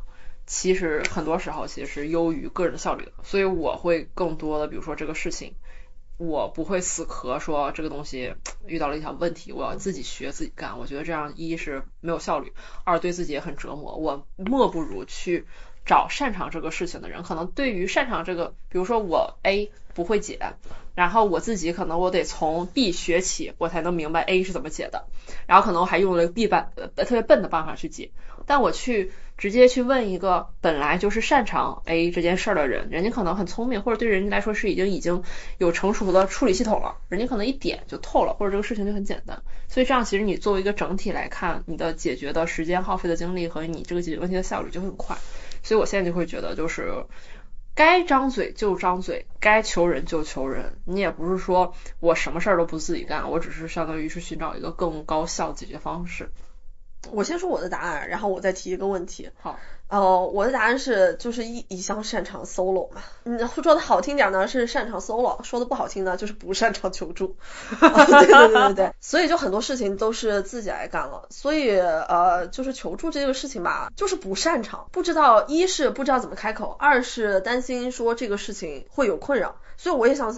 想问宋姐一个问题，就是怎么样去寻求帮助是一个对你对和对对方都更有效率或者说更好的方式？呃，我觉得首先第一点就是你在寻求帮助的时候，你的语气要客气，要有礼貌，嗯，这个是基础，就是该是该有的这些礼仪你要到位，而且你所你的所言所语所表达的方式，让人家会传递出你的一个信号，就是。我来求你帮忙，你不是一个就是说你必须得干这件事儿，是一个我来求你帮忙的一个态度。我觉得这个首先是最重要的。二呢，就是你得把自己的需求先整理清楚。嗯，你不能上来就是先莫名其妙的丢了一个东西过去，说这玩意儿你看一下，你人家可能也不知道你到底想干嘛，你需要的点是什么。我觉得就是你需要用一个更有效的方式去传递你的需求、传递你的问题和你预期得到什么样的帮助，把这个东西比较有效的传达出去以后，也节省了别人的时间。我觉得这两点是特别重要的。一哦，最后如果一定要再加一点的话，就是可能就是要稍微课题分离一点，就是。你不要预期所有人拿到你的问题以后都会为你非常积极主动的提供帮助。你要有一个预期，就是他可能会拒绝，他可能没有办法提供，他可能于各种理由，就是自己可能太忙啦，或者他确实不会啊，或者他现在就是没工夫搭理你。然后你平和的接着对待这个结果就好了。嗯，因为当别人找你去需要提供帮助的时候，有的时候你可能也没空，有的时候你也不会接，然后你也需要用一些客套话去回复他说，哎，对不起啊，现在不太方便。所以这种事情都会发生，我觉得，所以就是心态放平。哎，对，其实刚才我本来想问的就是，因因为对于我来说很担心的问题就是，如果他拒绝怎么办？我其实以前也会这么想，但是真正当你去呃迈出这一步的时候，你会发现愿意帮你的人其实更多。嗯，哦，我觉得是这个样子。就可能如果换位思考一下，如果有人来寻求我的帮助，正好是我擅长的地方的话，我会觉得如果我真的帮到他了，我会很开心。对的。但是在自己要寻求别人帮助的时候，这一点就会稍微有一点担心。哦，所以我就觉得嘛，就其实对我来说就是那三点，首先就是你呃讲礼貌，有效率；三就是平常心，人家也可能就没空，人家可能真的不会，嗯就是都有可能。哇，这个问题，好紧张。如果你有花不完的钱，你会做什么？哇，这这这就属于想象力受限啊。咱不说别的，先扒个男模。哎，八个是不是少了点？少了点，少了。你看想象力又受限了。对对对，那到时候我们家都不止八个屋呢，这是得喝点才能回答。我先抛砖引玉吧，我觉得宋姐的答案应该会很精彩 啊。我的想法应该是去你给我架的我有点。对啊，应该是去环游世界吧，然后去体验不同的很想体验的东西，比如说现在真的很想去菲律宾学潜水。所以环游世界只是一个途径吧，然后目的它使用的方式更多的是去感受一些新的东西。来吧，到你了。哇，花不完的钱，我觉得这个事儿还挺难想象的，就是因为你对钱的，就是你就是这个时候就是东东宫娘娘烙大饼的故事，你听过吧？这就是说皇后娘娘怎么过日子的，就是啊有吃不完的大饼，就是你你对于这种东西的想象力是受限。突然一下想到了，就是我曾经对于如果将来有一天我有钱的想，将来有一天有钱，就是我在棕榈泉有套房。那我跟棕榈泉的故事，我跟我所有朋友都讲过，为什么是棕榈泉，我要一定要给大家解释一下。就是有些北京的朋友们可能知道这个小区，然后外地的朋友不知道也就不知道吧。就是其实我自己也不是很确定，就是棕榈泉到底房价是多少，在北京是怎样的水平。但是年少的我第一次来到北京的时候，他着实给我东。北的灵魂了一点小小的震撼。有些北京的朋友可能知道，或者路过的时候可能有注意到，就是棕榈泉的小区门口有一只金色的狮子，带着金色的翅膀站在门口。这就很东北。对，然后所以我第一次来北京，然后路过朝阳公园的时候，我发现公园对面是个小区，那个小区门口有个金狮子，还长翅膀。我就觉得，我天呐，这太雄伟了！就是你知道东北人的 DNA 对这种富丽堂皇的东西就不太能抵御。我当时觉得这个小区肯定是北京最贵的小区，然后我觉得哦太厉害了！我还记得当年就是棕榈泉那个卖楼的那个宣传语，就是北望朝阳公园，南看 CBD。我当时就想说北京顶配豪宅应该就是这儿了吧？嗯，其实我没有验证过，因为我想给他保留一些我的想象。很多很多年以后，然后他就长大了，然后我就突然想起这事儿，因为后来就搬到附近去住来了，真的。然后我就有一天突发奇想说。哎，小的时候的那个棕榈泉现在是什么样子？就是它现在还那么富贵吗？我就是想去找找当年的感觉，我就特意骑自行车从那边绕了一下，就找不着那小区门在哪儿。他说不可能啊，他就在朝阳公园旁边，我印象特别深。那么大一个石狮子，对，我就想说，对呀，我就想说给年少的我那么大的震撼，这不可能错过呀。然后我就好几回我都没找着小区门在哪，我想说难道这个小区没了吗？我觉得不太可能。然后后来看地图，那块确实还叫棕榈泉。直到有一次我特别认真，就是一个路口一个路口看，我发现它一直在那儿，只是它比我想象中记忆的画面小了很多。就我一直记在脑子里，它是一个特别大的，对，特别壮观、特别富丽堂皇的一个金色的。狮子的形象，但是我现在的我去看就哦，就就这样啊，就是一个喷水池子吧，好像是就那样。所以我就想说，就有些事儿你真的想象不来。就你现在跟我说我有花不尽的钱，我能说什么啊？嗯，就想象力受限啊。对，就是我顶多跟你说，那那那北京每个区来套房，然后就是出去玩，咱都自己开车。然后自己的船，自己的飞机，那还能咋的呢？就是，嗯，其实你没钱的时候也不是不能环游世界，你有钱的时候就是坐的所有的交通工具和住的酒店，咱都是五星级、七星级，还能咋的？这钱还能咋花呢？就咱真想不出来呀！对不起，家人们，听众朋友们，快给我们一些灵感好吗？这种灵感听了有什么用？听听嘛，看看看大家的想象力都到哪里嘛？不不，我觉得大家不如给我教教说如何有这么多钱。那我来了，太有意思了，这个，哦，今天这个节目太有意思了。哇哦，你做过最棒的一件事是什么？怎么想？怎么讲呢？其实我不是没想到，我在想这件事应该怎么讲，或者这么说吧，就是我其实就是之前严女士前面有提到过，就我之前有遭遇过生活中比较大的一个，不能叫变故吧，变化吧。然后那段时间其实我整个人的状态特别差，然后精神状态也不是很好，然后。我觉得先回答这个问题，就是我最棒的一件事情是什么？我觉得我做的最棒的一件事情是救自己。当时就是在精神状态非常差的情况下，其实当时整个人就是已经不太能够正常的去社交、去面对生活了，就是状态太差了。但那个时候就是命悬一线的时候，我老开玩笑说工作救了我，就是我把工作当成我当时的最后一个稻草，全身心的用我仅剩的那一点点活力去扑在工作上面，然后自己我救了我自己，也可以说工作救了我自己吧。然后那个时候我就跟他们讲说有多夸张，就是我整个人情绪就是非常的崩溃，非常的不好。然后我工作特别又特别忙，那时候在忙一个很大的项目。然后我会给自，就是我我觉得自己坚持不下去了，我面对着这个电脑屏幕，我实在坚持不下去了，然后会给自己定个闹钟，比如说十分钟、二十分钟，然后我就把门关上，我在里面哭，然后我大哭哭哭满这十分钟，哭满二十分钟，闹钟响起来，我擦干眼泪，我回去接着工作。然后后来我在做心理咨询的时候，我给我咨询师讲这些故事，然后包括我也去主动的寻求他们的帮助的时候，其实当时我的咨询师也跟我讲过一个反馈，就是说他觉得我这个人有一个很大的特质，就是我有非常强的求生欲。他说你一你虽然一直在往下跌落，但是你一直在很努力的救自己。这件事情其实我之前是没有意识到的，就是我有这么强的求生欲这件事情。毕竟刚才也说了，我年纪轻轻的觉得人活三十岁就够了，我也没有想过我在自己三十岁的那一年把自己还这么大救了一把。所以我就觉得这是我能想到的有限的人生里面做过最棒的一件事情，就是我救了一个我觉得很值得救的人。我其实每次听到宋姐讲这个故事的时候，第一反应是你那会儿状态那么差，你也没见怎么找我们呀？因为就是当你状态太差的时候，你是没有办法社交的嘛。我懂。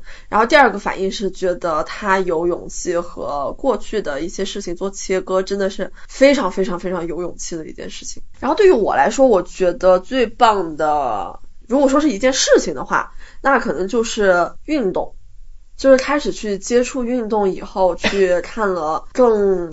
多样的世界吧，以前的世界可能都是在城市里面，然后开始攀岩了之后，原来可以去野攀，可以挂在岩壁上，从高空去看这个野外这些河流、这些山是什么样子，然后又去解锁了。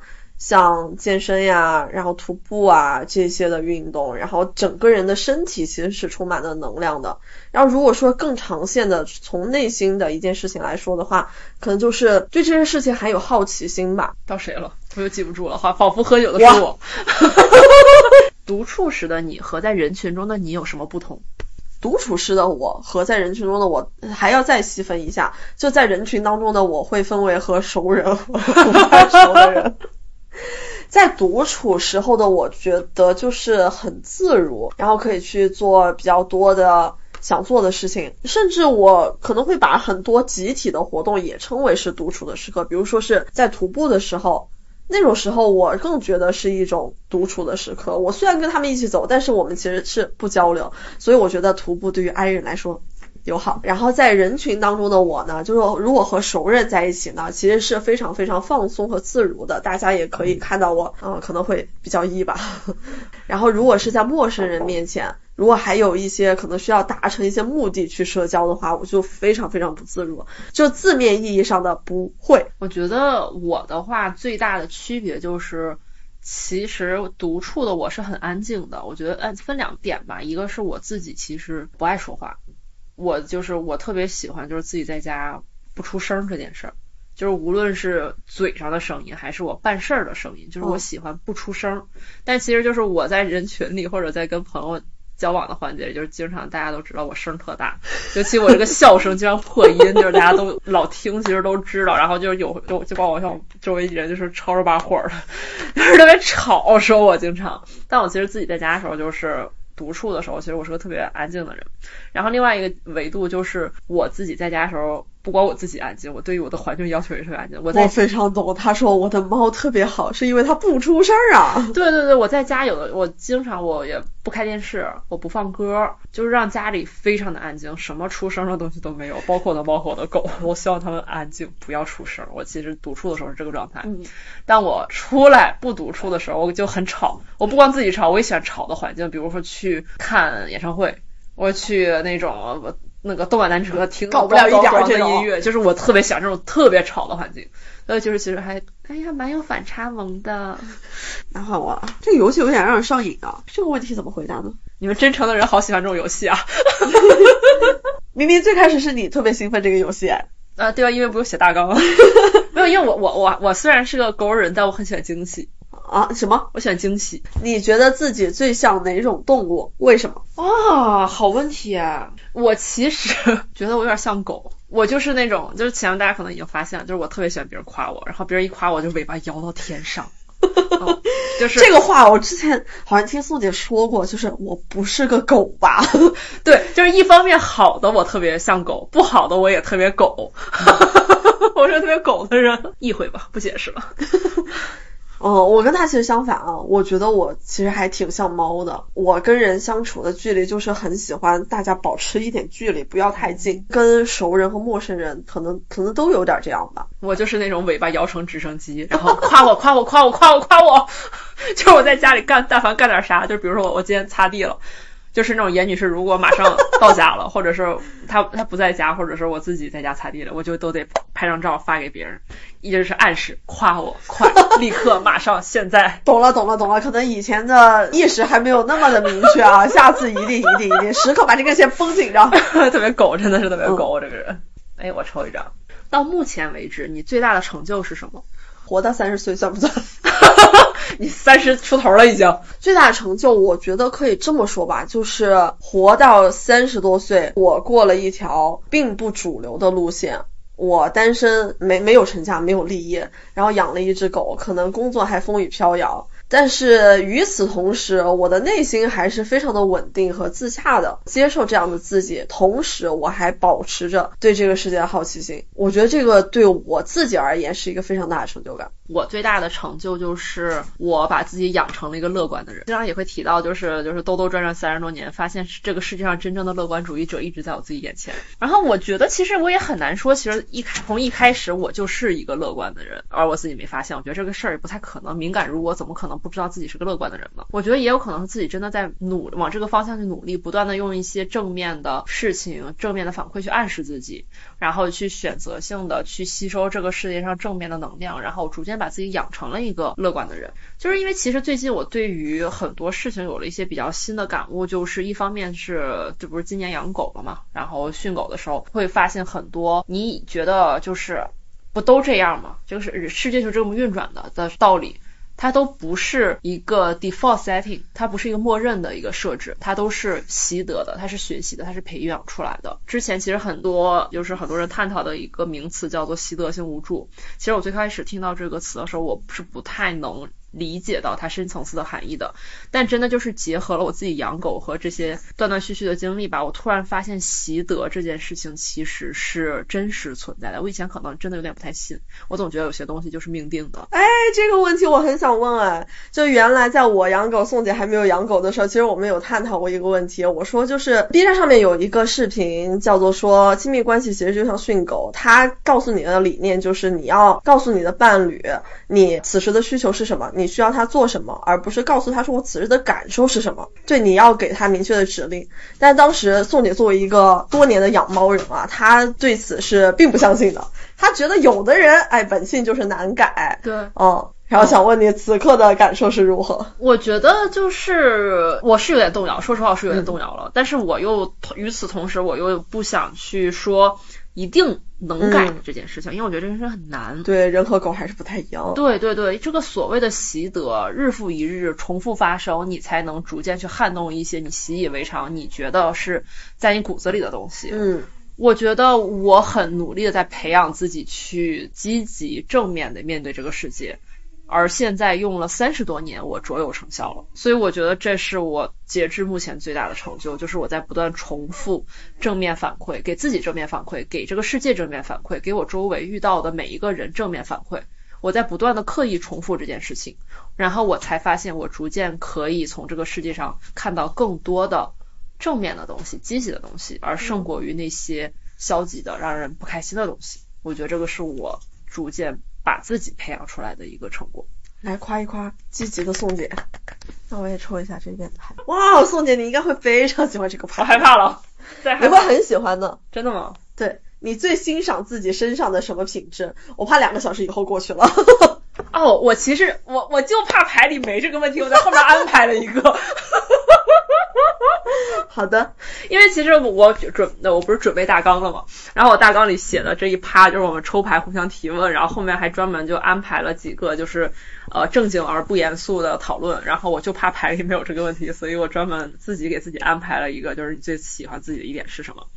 然后我其实从我写完大纲那天开始，我就一直在想这个问题，就是我最喜欢自己的品质。是什么？然后我给自己想了很多答案，然后我最后决定用采纳的一个答案呢，就是我觉得又贴切又符合我对自己的心理暗示的方向的一个答案，就是我最喜欢的品质呃品质是我是一个很坚定的人。我其实是一个做了决定我就不改。我会听别人的建议，会听别人说，哎，你应该怎么样，应该怎么样。但是我一般就是听了就是听了，但我不会因为你们去评价外界去说你不应该这么做，或者你这样会有风险的，我不太会说，因为别人这么说，我就是轻易的去动摇我的决定。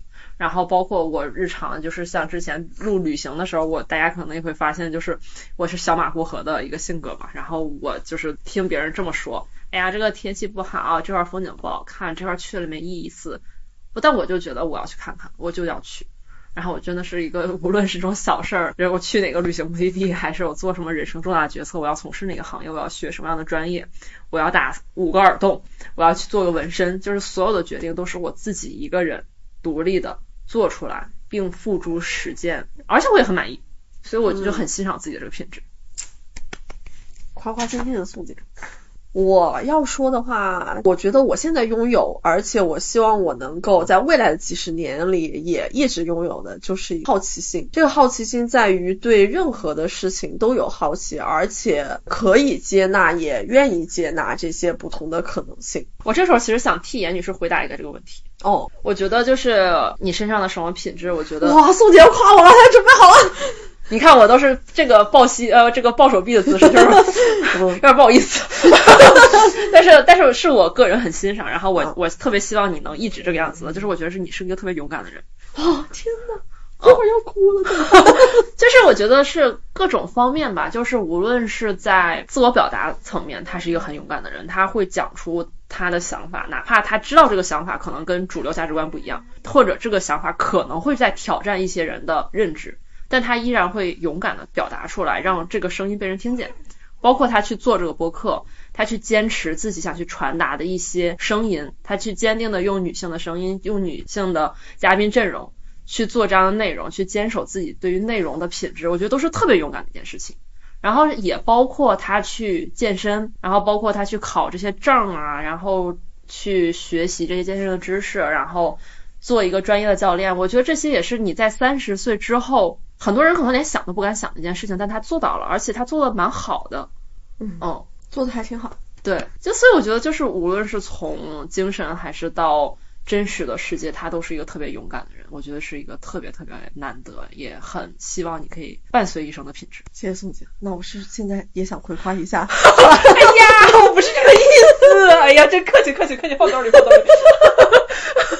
那个呃，跟跟那个拿红包的时候，嗯，宋姐其实刚才讲了，她最欣赏的人是一个雷厉风行的人嘛，这个其实是她在我这里的一个非常重要的标签，就是执行力很强。但我想夸的是另外一个品，这个是你与生俱来的，我也希望你能一直保持下去。虽然可能有时候会对你有一些困扰的。就是你的敏感，对这个周围、对所有人的情绪的敏感，它会让你能表达出来很多人表达不出来的一些内容，你会激起很多人的共鸣。希望你能一直有这种敏感，这是一种羡慕不来的天分。这怎么说呢？就是用现在流行的 MBTI 的说法，就是我们抹茶色小老头儿，嗯，特点。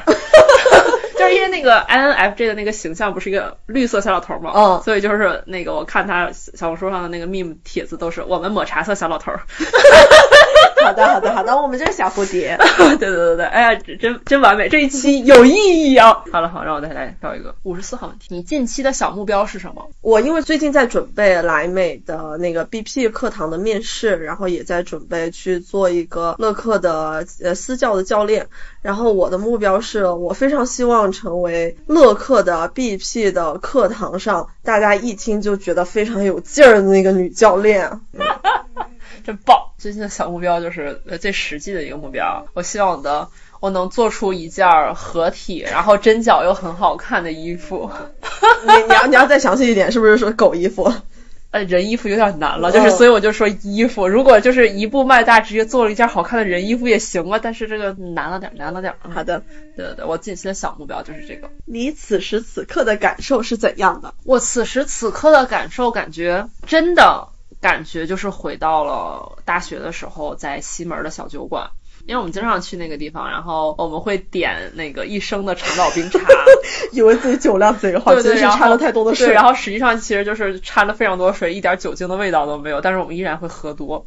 然后我们会特别青春、特别张扬、特别快乐的去畅聊我们对于人生的想象，对于一些未来的不解，对于很多很多问题的探讨，真的就是。我觉得那个时候真的是很难得，说能碰到这么多愿意和你一起乱聊人生的朋友，真的就是乱聊。就是你说你那个时候有什么有价值的输出吗？就是没有，真的就是瞎聊、瞎想，就是想到哪儿说到哪儿，就聊特别飞。但是就是有这么一群朋友愿意陪你一起去浪费这个时间，去做这些不知道在干什么的畅想，去做那些很蠢的事情。我觉得就突然好像真的就回到了那个时候，就是甚至还是一样的朋友。我的感觉也是一样的。我想一个词儿，就是久违。对，就是一种久违的感觉，很少有这种，我们也没有一个固定的主题，然后去聊一些乱七八糟的事情。哦，我觉得就突然就感觉，因为最开始我们在去介绍我们今天想干嘛的时候，因为其实这两个牌都会对自己这个牌的内容有个介绍嘛，就是你在去了解呃你的朋友，然后但是你在这个过程中也去了解自己。我觉得这个真的是还挺有意思的，就是很多事情可能我们平时也去聊过，但是可能很多事情我们也没有想过要去聊，我们没有想过去问别人，我们甚至也没有想过去问自己。其实，其实前面很多的问题，比如说你，你觉得你最大的成就啊，你觉得你的快乐的时刻，你还有问你的葬礼是什么样，你惧怕死亡吗？这种问题可能以前可能自己默默想了，不会问对方，我们也不会非常正式的坐下来聊。对，就是我觉得我其实刚才问题里我有一个问题，其实印象还挺深的，就是对于你童年你长成长的环境，你有没有什么地方想改？我觉得在今天真正把这个问题看到眼前之前，我都没有想到过我会这么坚定的说出来，说我不想改。是的，是的，是的，就感觉很奇妙，还挺有意思。给大家推荐这套牌哦。来吧，下一个。什么时刻让你觉得自己是这个世界最幸福的人？让我想想啊。这种时刻会有很多，但是一时让我第一个冲进脑子里的画面是什么？就是狗仔把他的口头靠在我身上的时候。哦，我也是，是吧？哦，就是因为因为我我俩养那个狗，就是脖子特别长，所以它就特别喜欢挂在这儿。对 对对对，这种狗就是非常非常粘人的。虽然这种粘人有的时候会造成我一些困扰吧，比如说此刻大家如果听到这个音频的话，可能会听到一些狗狗狗狗狗仔的那个狗狗狗狗狗 在哼唧的声音，这种会对我造成困扰。但当他把头这样靠在你的脖脖脖子这个地方的时候，完全就搭在你身上的时候，又觉得全方位的信任。我有一个特别具体的场景，因为我上个月刚刚甲流嘛，然后就高烧，烧了两三天吧。然后我那两天就在家里，就是躺在床上，就完全起不来。没法遛狗嘛，然后我只能把狗放出来，在屋里就是跑来跑去的。然后它就全程就是在床上躺着陪我一起。然后当时有两个场景，就是很幸福又很好笑。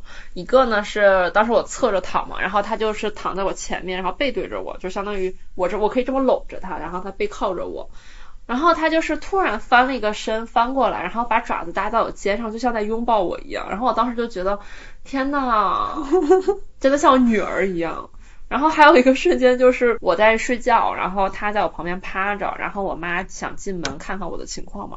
然后我妈就有点蹑手蹑脚的走进来，然后狗就有点被吓到了。嗯。然后狗当时被吓到的第一反应是冲到我面前，站在我和我妈中间，然后就这么跟我妈对峙。天哪，它在保护你！对对对，当时那个场景其实又尴尬又想笑，就是还有点小感动了。对对对。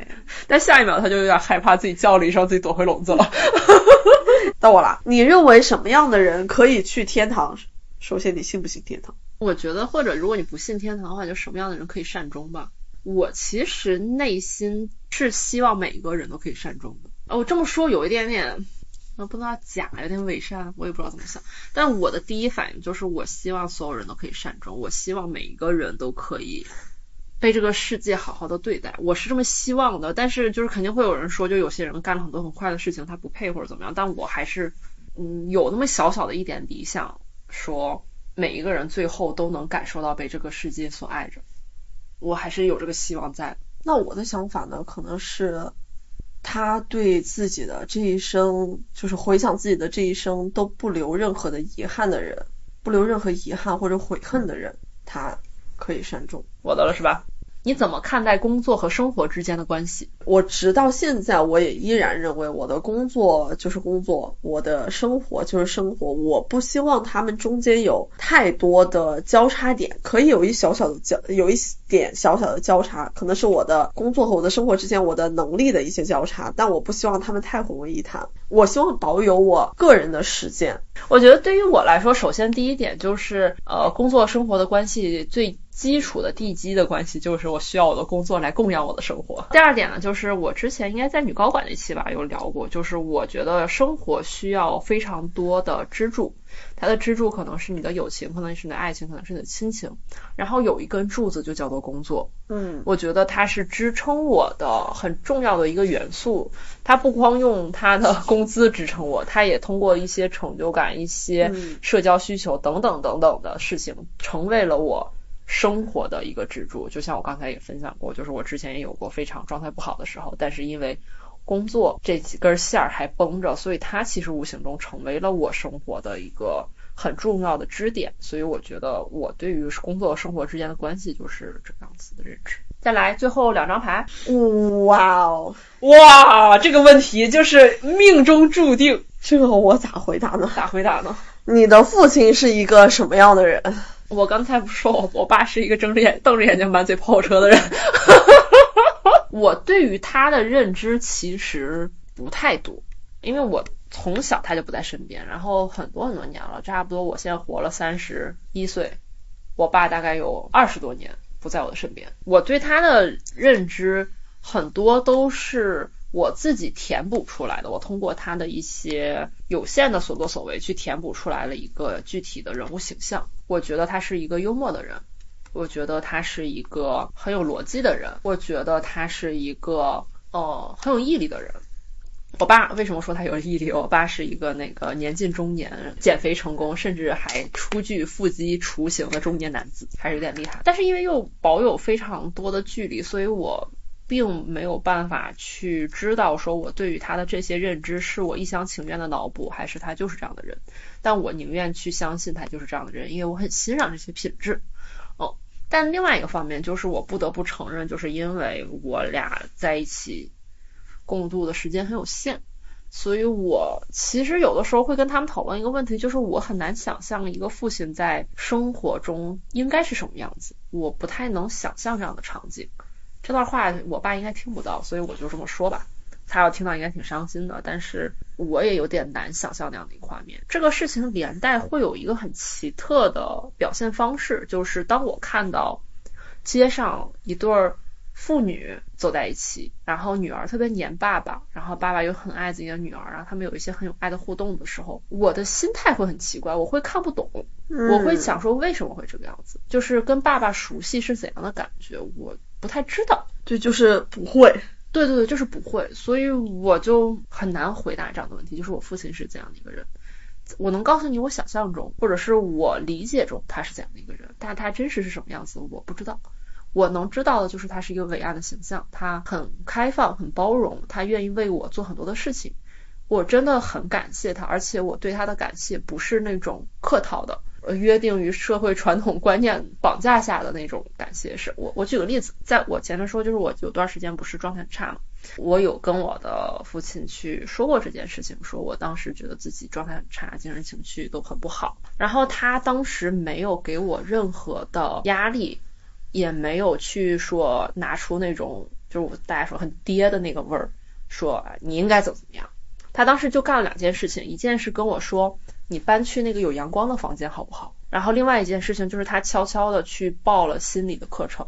嗯，去学这些相关的知识，所以我后来才知道这个事情。所以，然后我后来知道这件事情的时候，我其实特别特别的感动，但我又没有办法，我不知道怎么跟他聊这个事情。但我就会觉得我爸一定是个很好的人，所以就是我现在其实就是就是跟爸爸关系真的是好了非常非常多。就是可能真的是懂事儿吧，年轻可能真的是不懂事儿，总会觉得啊他们这儿做的不好，那儿做的不好，他们如果哪块怎么样，就是比如说他们更温柔一点，或者他们多关注我一下，我就会怎么怎么样。但就像刚才看到那张牌以后的心情一样，就是我会觉得。其实都不用改，这样就挺好的。嗯，我要怎么回答呢？这个问题，这个问题给咱俩的难度是不是一个维度？对，我觉得他就是一个我的印象中的一个非常中国式父亲的一个形象，严厉、严肃，不善于表达情感。然后一个简单的例子就是我上大学的时候，我要走的那一天，当时那一天是我和我的另外一个同学一起出发，所以呢就不是我的父母送我到北京来。我爸早上起来发脾气，他又不说他这个脾气发的到底是什么原因，但他就是那天火冒三丈。然后我妈倒是能理解，就是因为她看到我要走了，她心里非常的不舍，但她这种不舍她又表达不出来，所以她直接表现出来的就是在发脾气。所以她在我心里一直的印象就是一个非常非常严厉的人。严肃的人，我也其实，在这些年当中会理解，说是父亲和女儿之间的这种这种感情，这种纽带吧。我我可能不会像其他的那些人说和父亲之间有非常非常亲近的关系，我只能说我能感受到他的爱，但是我们之间并没有非常非常明确的表达出来。其实还是挺难的，我觉得他们那一辈人真的不会表达的。对啊。哦，就是我不是说，就是我今天来的路上不还在跟你聊吗？就是因为我妈就不是一个会表达情绪的人，我妈其实一直在我心目中是个特别强势的人，然后她从来不会表达她对你的感情，她永远只会表达对你的要求，她会评价你这个事情永远做的不够好。嗯，但是也是因为最近我我今天来的时候还在跟严女士聊这个话题，就是因为看我最近不是。钟情于缝纫嘛，然后我妈也很喜欢这件事情，然后突然我俩就是拥有了一个共同话题，而且是她非常欣赏的一个 共同话题，而且我在这些这件事情上的表现水平又难得的入了她的法眼，嗯，所以我俩突然就打开了一个沟通的窗口，就是我突然通过缝纫这件事情感受到了她的情绪表达。而且我从通过这件事情获得了我梦寐了三十多年的夸奖，来自于他嘴里的夸奖，就是我最近母女关系顺利到不行。就是从小为什么我这么想被别人夸，就是因为没有。得到过，因为永远都是你做的不够好，你哪里可以更好一点？你你你你你叼了一块就是觉得天下最好看的骨头回家，摇着尾巴说你快夸我快夸我。他说 很狗哎，对对，他说嗯缺了个齿儿不够白，就是永远是这种评价，就是所以我就特别喜欢听别人夸我，就是就是缺什么补什么嘛。然后突然最近因为踩缝纫机这件事儿，就无意中的解锁了妈妈的夸赞这件事情，然后我就。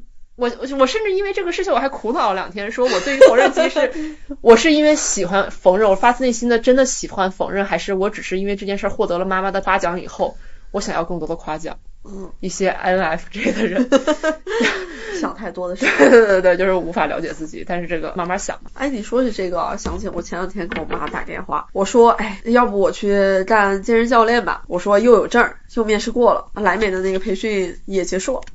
然后我妈问我第一句话，你知道是什么？什么？她说你喜欢这个事儿吗？啊？她竟然问的是这个？当时我就觉得 眼泪要下来了。天呐，很难得哎，他们那一代人说出这句话。啊，酒喝多了要上头要哭了。那也就是这个像素不行啊，要不然我俩就是这个现在眼睛都是红的。我抽最后一张牌了，我拿了一张我的幸运数字。这个这个感觉就是喝了酒以后容易哭哎。嗯，让我听听。你心中有隐藏的重担吗？开始哭了。我看看眼角的泪水。这问题要怎么回答呢？就是心中的重担，或者说是一直担心的心里的隐忧吧，就是会担心自己无法负担父母的老去。更详细的就不太能展开说了。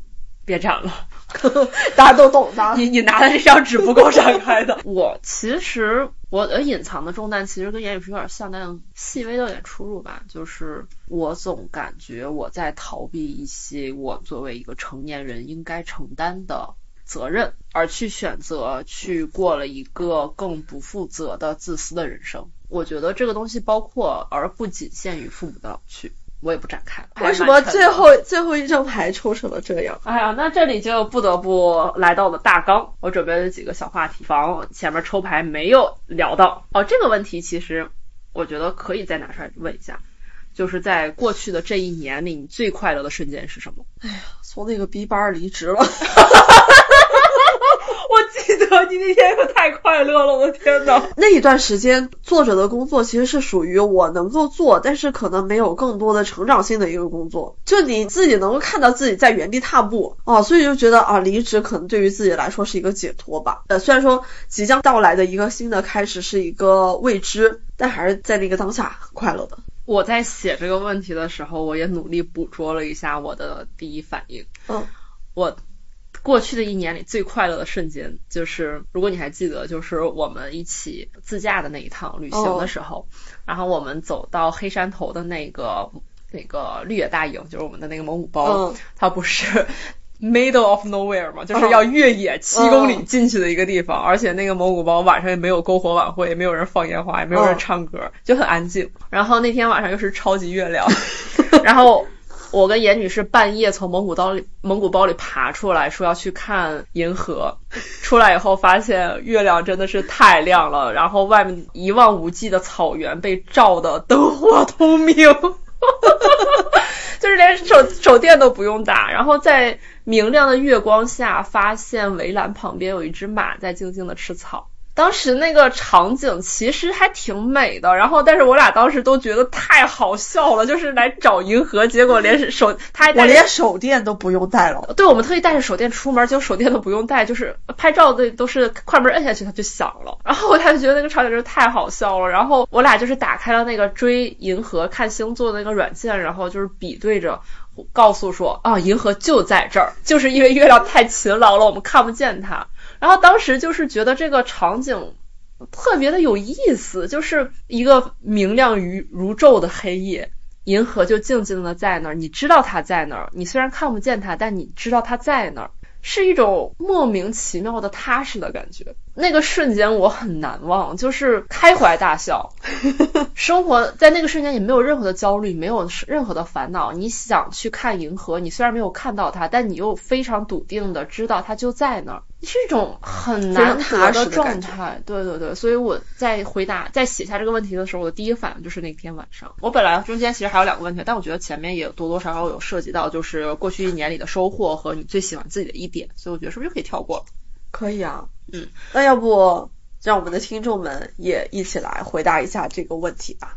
就你过去一年最大的收获，又一年过去了，最喜欢自己的一点是什么？那大家都在评论区里面夸一夸自己吧，夸一夸二零二三年的自己，然后我们二零二四年再一起向前。那我们最后再来一点点比较正经的展望，对于明年最大的期待是什么？因为我原本的互联网这个职业可能呃能否落定，可能要到年年后再说。但其实在这个二零二三年的年底和二零二四年的年初，会给我另外一种想象，就是说我也许在健身和运动这件事情上可以有更多的想象，我可以去做一个教练，可以。去影响到更多的人，所以就是希望在二零二四年在教练方面可以有更多的影响力，不管是在教授别人方面和自己的成就方面都可以达成一定的成绩吧。其他的事情希望可以还是我的那个原则，可以探索更多的可能性。我觉得我最对于明年最大的期待就是除了我早早都排好那些旅行目的地以外，嗯，我觉得我希望可以多陪一陪家里的人。因为之前有点回避这个事情，总觉得就是带着他们很麻烦啊什么的。然后我希望我可以逐渐去承担一些成年人的职责吧。我希望自己不要再去逃避这些事情。我希望我可以以一个享受的心情、快乐的态度去面对这件事情。然后另外一方面就是对于自己还是有一些期待。我希望自己在保留现有的一些品质特性的基础上，我想成为一个。温柔的、浪漫的人。那我们今天的节目就到这里，要不？好呀，给最后写一句话，就祝大家新年快乐，发大财！新年快乐，新年快乐，新年快乐！那也欢迎大家在评论区里面留下你们的想法，然后我们在当中提到的这些问题，也欢迎分享你们的答案。那我们二零二四年再继续不三不四吧。二零二四不三不四，也可以加我们的微信万能的仔进入我们听友群，我们有录书、户外博主的装备，还有各种各样的资源，欢迎大家来畅聊。的从举铁到缝纫。行，那我们就先这样。